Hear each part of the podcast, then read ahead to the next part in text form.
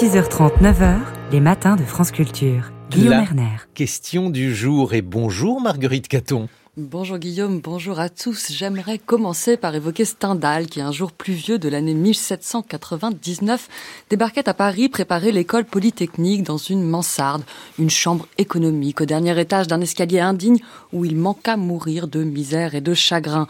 Quelques années plus tard, en 2023, une même méchante chambre vaut au minimum 400 euros par mois. Dans certains quartiers parisiens, c'est plutôt 900 et je vous passe les questions de chauffage et d'isolation. Bonjour Jean-Benoît Eméoud. Bonjour Marguerite Caton.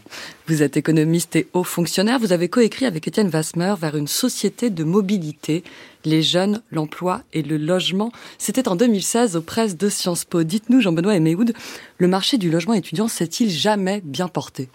Alors le marché du logement étudiant est en crise depuis très longtemps, c'est un vieux serpent de mer. On a une situation qui est un peu particulière aujourd'hui parce que donc on a ces, ces raisons structurelles qui font que donc on a un nombre d'étudiants qui croît, on a 60 000 étudiants chaque année qui arrivent et qui doivent trouver un logement, mais un parc de, donc, de nouveaux logements étudiants qui, eux, euh, ne croissent pas. Donc c'est quelque chose qui est structurellement là, qui est là depuis très longtemps, mais une conjoncture particulière pour les étudiants, avec euh, une inflation typiquement alimentaire qui est très difficile, qui rajoute du sel sur la plaie et qui font que pour eux, euh, le, le verre commence à être vraiment très rempli, la situation commence à devenir vraiment très difficile. Donc cette année, la crise est particulièrement sévère. Est-ce qu'on risque de voir des étudiants modestes renoncer aux études supérieures? Alors c'est le cas, et c'est justement la raison pour laquelle il faut penser dès maintenant à des politiques publiques qui peuvent nous permettre de leur fournir un logement et de, de fournir différentes pistes pour que chacun puisse s'insérer correctement sur le marché universitaire et derrière pour trouver un emploi. Trouver des pistes, des solutions. Bon, bah, écoutez, c'est avec vous qu'on va chercher ça, Jean-Benoît Eméoud. Il n'y a pas de recette miracle. Quel est le premier levier à actionner de votre point de vue? Alors déjà, quand on pense euh, à la question du logement étudiant, donc il y a, il y a il fut un temps où euh, les étudiants pouvaient euh, devenir propriétaires de leur, de leur logement, euh, donc acheter un logement et derrière faire leurs études dedans, puis rentrer dans la vie professionnelle. C'était typiquement le cas de la génération de mes parents. Lorsqu'on regarde les chiffres, malheureusement, les, ou heureusement pour les propriétaires, les prix de l'immobilier ont été multipliés par plus de 4 dans les, ces 25 dernières années dans les agglomérations les plus tendues, donc les, les, les plus dynamiques, où on a concentré les universités, où les étudiants doivent aller ce qui est plutôt une bonne nouvelle parce que c'est des études, des aires dynamiques où si les étudiants font leurs études, ils auront une opportunité pour trouver du travail. Donc on a besoin de s'insérer sur, sur, ces zones dynamiques et de trouver un logement. Ça sera vraisemblablement pas sur l'achat. Donc il faut regarder derrière sur le parc locatif. Derrière sur le parc locatif, on a deux solutions ou le parc locatif classique ou le parc locatif social. Lorsqu'on regarde le parc locatif classique, ici on a une situation qui est en effet très difficile pour les étudiants. On a des propriétaires bailleurs qui sursélectionnent, qui font face à une armée d'étudiants, donc qui choisissent qui tous au même moment avec les mêmes besoins dans les mêmes quartiers. Exactement, donc on a une concurrence sur euh, les garants, sur sa situation personnelle qui fait que donc on peut avoir même une, une question d'équité qui se pose avec des étudiants qui n'ont pas nécessairement de bons garants, qui ont difficilement euh, accès euh, à ces logements.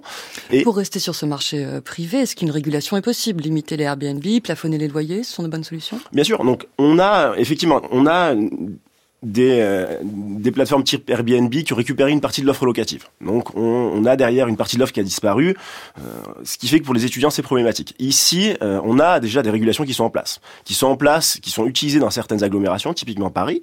Euh, les maires ne se sont pas tous euh, entrepris de la, de la, législation pour réussir, réussir justement à mettre en place cette régulation, mais c'est un sujet sur lequel il faut travailler.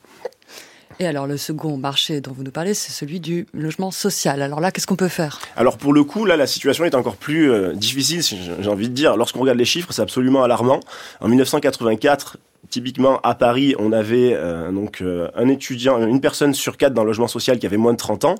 Aujourd'hui, c'est une personne sur 20. Donc on a vraiment un, un, logement social qui n'accueille plus les jeunes, qui les accueille vraiment très difficilement. On a des files d'attente à Paris qui sont de, l'ordre de 30 mois, ce qui fait que c'est une solution donc qui n'est pas viable pour trouver un logement, alors que le logement social aurait vocation à euh, fournir un, un pied à l'étrier pour, pour ces jeunes. Donc là, on, doit repenser, je pense, le logement social pour les aider. Une des mesures, ça serait par exemple de ne plus penser euh, un bail de logement social comme un bail à durée indéterminée, comme c'est le cas aujourd'hui. Vous rentrez dans votre logement social et vous pouvez le garder toute votre vie, en payant des surloyers, mais toute votre vie, mais en disant on rentre dans le logement social, dans 5 ans, on fait un point. Si votre situation s'est améliorée, on vous donne des incitations euh, financières pour que vous puissiez partir sur l'achat ou sur le locatif privé classique pour que vous libériez votre place et que des étudiants puissent récupérer ce logement. Enfin, on a quand même 2 400 000 Français qui attendent une place en logement social. Du coup, comment garantir que ce soit les jeunes qui aient accès? Alors là, on, a besoin de travailler sur davantage de mobilité sur le, sur le parc du logement social. On sait qu'on a une mobilité qui est deux fois plus faible dans le parc social que dans le parc locatif privé. Donc on a besoin d'augmenter cette mobilité. On a aussi des besoins qui ne correspondent pas nécessairement à la situation des individus. Ici, les bailleurs sociaux euh, travaillent sur cette situation-là. Le problème, c'est qu'ils sont très éclatés. On aurait besoin de, euh, les économistes diraient, réappareiller les les logements avec les familles, c'est-à-dire d'avoir des, logements qui correspondent aux caractéristiques réelles. Oui, aujourd'hui, on a des personnes âgées qui avaient un logement social pour une famille nombreuse et qui se retrouvent seules parce que les enfants sont partis, c'est ça? Absolument. Et qui pourrait, dans ce cas-là, donner un logement qui permettrait de faire une colocation, typiquement pour les étudiants, ce qui est de plus en plus le cas aujourd'hui. Est-ce que le levier le plus, que je, pensais que vous, alliez nous en parler en premier, le plus direct, celui de la construction de résidences universitaires, euh, serait actionnable? Est-ce qu'on est peut faire quelque chose de ce côté-là? On peut toujours travailler sur la construction. Après, ce qu'il faut savoir, c'est que donc on a des aires urbaines qui sont déjà très denses. Typiquement Paris, il faut pas oublier qu'on a une densité qui est une des densités les plus élevées du monde. Donc, arriver à construire à Paris, c'est déjà un challenge en soi. Ce qu'on peut faire, c'est augmenter la densité dans les, villes périphériques de Paris. Mais ici encore, on a des contraintes réglementaires. On peut pas faire ce qu'on veut. On a aussi une zéro artificialisation, nette, c'est très difficile à prononcer, qui, euh, qui vient un peu contraindre la construction. Ce qui fait que la situation sur la construction est également très difficile. Oui, vous parlez de Paris, mais d'ailleurs, le, le, responsable du CRUS euh, de Toulouse disait, nous sommes toujours à la recherche de fonciers pour construire des résidences où nous pourrions profiter enfin, proposer des loyers bas, mais bon, c'est assez compliqué dans toutes les métropoles. Une dernière question, Jean-Benoît et Méhoud. Est-ce que les pouvoirs publics sont conscients de la gravité du problème? Ah oui, pour le coup, les pouvoirs publics sont conscients de la gravité du problème. On a, euh, on a beaucoup de, d'aides différentes qui sont mises en place pour aider les jeunes. On a typiquement une première aide qui a été mise en place, qui a été la revalorisation des APL. Oui, mais ça, ça va engraisser, généralement le propriétaire du marché locatif. Oui, ça, ça, ça, permet déjà pour les jeunes qui les touchent dans le parc locatif privé, qui les touchent directement, d'avoir une, une, revalorisation qui a été plus rapide que prévu. Pour le coup, elle aurait dû la, la, la régulation des APL a lieu en avril, elle a eu lieu exceptionnellement en juillet pour euh, atteindre le niveau de l'inflation et donc pour leur donner un petit coup de pouce.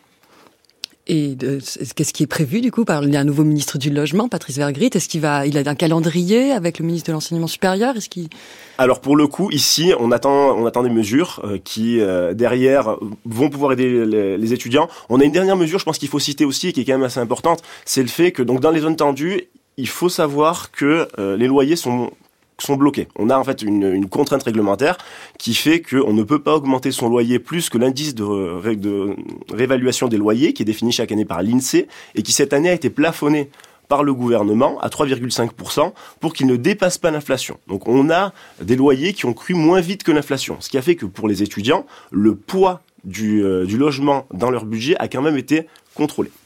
Merci Jean-Benoît Eméoud, économiste et haut fonctionnaire. Merci Marguerite Caton. 7h23 sur France Culture.